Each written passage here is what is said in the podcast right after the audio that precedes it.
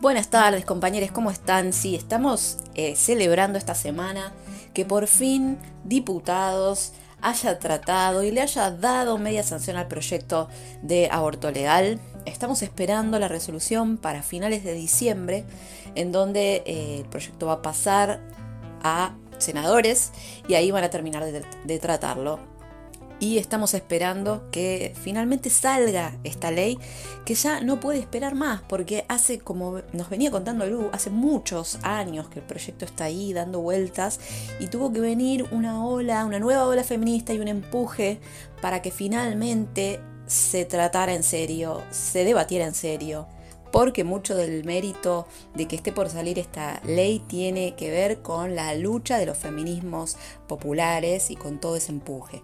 Probablemente la tengamos ya aprobada para, el fin de año y arranquemos un 2021 con, con una ley de interrupción del embarazo que hacía mucho estábamos esperando. A propósito de esto, les quería comentar cómo es en el resto del mundo el tratamiento de esta temática.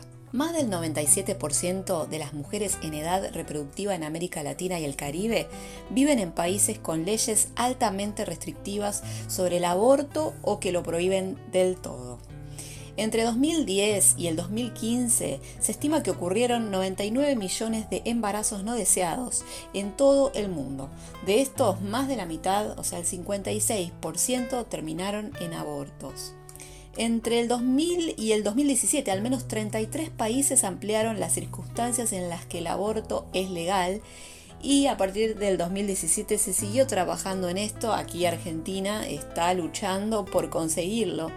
Se estima que cada año se practican alrededor de 25 millones de abortos ilegales o no seguros a nivel mundial, alrededor del 45% de todos los que ocurren en el mundo, según estimaciones de la OMS. Casi un 97% de los abortos clandestinos se realizan en países en desarrollo, en África, Asia y América Latina. Y de acuerdo a la OMS, las estadísticas señalan que restringir el acceso legal a los abortos no reduce la cantidad de estos procedimientos. Las tasas de abortos son similares en países donde el aborto está muy restringido y donde es ampliamente legal. Todas estas cosas que les estoy comentando creo que para muchas de nosotras no son novedad, pero vale la pena eh, recordarlas, porque siempre hay alguna parte que eh, recuerda o que menciona que no es tal la cantidad de abortos que se registran, que las cifras son eh, ficticias y tenemos estudios muy serios realizados por la OMS al respecto. La mayoría de los abortos que tienen lugar en Europa Occidental y Septentrional y en América del Norte son seguros. Estas regiones, con leyes muy permisivas respecto a esta práctica, también tienen algunas de las tasas de aborto más bajas. Además de leyes relativamente permisivas sobre el aborto, estos países también tienen altos niveles de uso de anticonceptivos destacados niveles de desarrollo económico e igualdad de género, así como servicios de salud de alta calidad. Y es a eso a lo que debemos apelar, a lo que debemos apuntar en Argentina como políticas públicas. Seguramente, bueno, Lu, vos compartís algunas de estas ideas eh, que veníamos conversando, ¿no? Acerca de lo que significa el aborto en el mundo y bueno, y ahora afortunadamente aquí en Argentina. Hola Lu, hola compañeros. Sí, por supuesto estamos nuevamente, como hace dos años, festejando que se haya dado media sanción al proyecto. Este proyecto que fue elaborado por la Campaña Nacional por el Derecho al Aborto Legal, Seguro y Gratuito en el 2006, fue presentado por primera vez en 2007, fue presentado siete veces y no tomaba estado parlamentario hasta el 2018, pero tiene su antecedente en 1994, cuando mm, el senador Polino presentó el primer proyecto de despenalización de la interrupción de embarazo. Hay, hay algunas cuestiones que yo quiero destacar respecto a lo que decía Lu y respecto a, a ponerle un poquito de imagen a las estadísticas. Este proyecto está orientado a garantizar el derecho de las mujeres y las personas con capacidad de gestar de decidir la interrupción del embarazo. Decidir la interrupción del embarazo pero sin que cueste la vida. Y yo quiero en esto ser muy claro, muy clara para que entendamos que la clandestinidad, que es lo que tratan de sostener aquellos que se oponen a este proyecto, la clandestinidad, lo que hace es eh, hacer que la decisión de la mujer sea entre una maternidad no deseada, no buscada, que muchas veces significa renunciar al proyecto de vida o complicar aún más una situación económica complicada o tener alguna dificultad de cualquier índole. Y la opción es arriesgar la vida. Las mujeres mueren desangradas en la clandestinidad. Mueren absolutamente solas, estigmatizadas. Mueren en medio de dolores atroces. Porque la práctica del aborto sigue siendo clandestina. Hoy, hoy sigue siendo clandestina.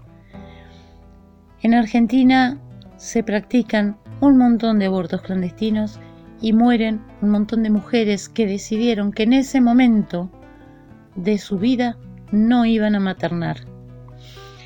Y hay algo que a mí me llamó mucho la atención entre los discursos, más allá de que hay discursos que realmente rozan lo obsceno, em, no escuché en ningún momento la propuesta, porque vieron que quienes dicen salvemos las dos vidas, eh, hablan de que la mujer lo dé en adopción, que lo tenga igual, que salve al bebito o al, al niño por nacer, etc. No escuché a nadie que dijera, bueno, que el padre, que es la otra mitad del embarazo, se responsabilice desde el día cero de esa vida. Que sea él quien paterne desde el día cero, quien sacrifique su proyecto de vida, quien renuncie a las cosas que tenía planeadas y se dedique full time a la tarea reproductiva, a la tarea de cuidado, etc. ¿Por qué no lo escuchamos a eso? Porque nuestra cultura no admite siquiera imaginarse, imaginarse que un hombre tenga esa responsabilidad obligatoriamente.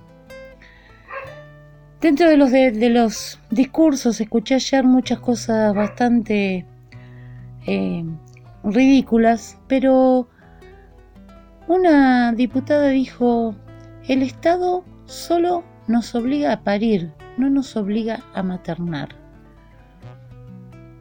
Yo pregunto cuál es la connotación que podemos dar a esa afirmación. Es terrible, es terrible realmente lo que, lo que anuncia esta diputada. Sin nombre, sin filiación política, no interesa. Me parece que, que la lucha, la lucha que han llevado adelante un montón de sectores por sostener la clandestinidad del aborto ha sido, pero eh, tremenda, tremenda, profunda. Evidentemente hay intereses que todavía siguen existiendo y que se resisten a abandonar la clandestinidad. Cada uno tendrá su propia idea de por qué la clandestinidad debe ser defendida y fue defendida tan, tan fervorosamente. Compañeros, estamos nuevamente con media sanción del proyecto, un proyecto que tiene algunas mejoras, como eh, incluye el trato digno, eh, la autonomía de la voluntad, la privacidad de la actividad médico-asistencial, entre el paciente y, o la paciente y el médico o médica. Em, habla de, que es fundamental el acceso a la información. Habla también sobre la objeción de conciencia que puede ser llevada adelante por los profesionales que lo digan eh, de antemano, pero que tienen la responsabilidad de la derivación para que en tiempo y forma la mujer pueda acceder a una interrupción segura de su embarazo. Eh, la verdad que es un momento para festejar, la verdad que creemos que con este derecho que ganamos no le quitamos derecho a nadie, al menos ningún derecho declarado. Seguramente la clandestinidad daba privilegios a determinados sectores que son los que se resisten a abandonar esos privilegios. Por supuesto, sabemos que el feminismo es eso. El feminismo está haciendo evidentes ciertos privilegios de ciertos sectores y esos sectores se resisten. Así que eh, lo que yo dejo como, como gran saldo positivo en esta situación legislativa que estamos atravesando es que se rompió definitivamente, se rompió un pacto colectivo de silencio. Y creo que ese es el gran poroto que, que nos da este debate, esta media sanción, la intención de senadores, aparentemente sería el 29 de diciembre el tratamiento del proyecto en la Cámara Alta. Así que nos vamos a despedir dejando un mensaje de esperanza. Se rompió el pacto de silencio. Ya no, no puede ser criminalizada aquella persona que diga, yo aborté, yo aborto, voy a abortar, abortaría. Ya no puede ser criminalizada porque hoy nuestra sociedad no lo admite. Nos despedimos escuchando un tema que nos pareció apropiado con Lu en una versión que nos encanta. La señora Fabiana Cantilo nos acompaña con su versión de En el País de la Libertad. Nos escuchamos la semana que viene. Abrazo a todos y a todas.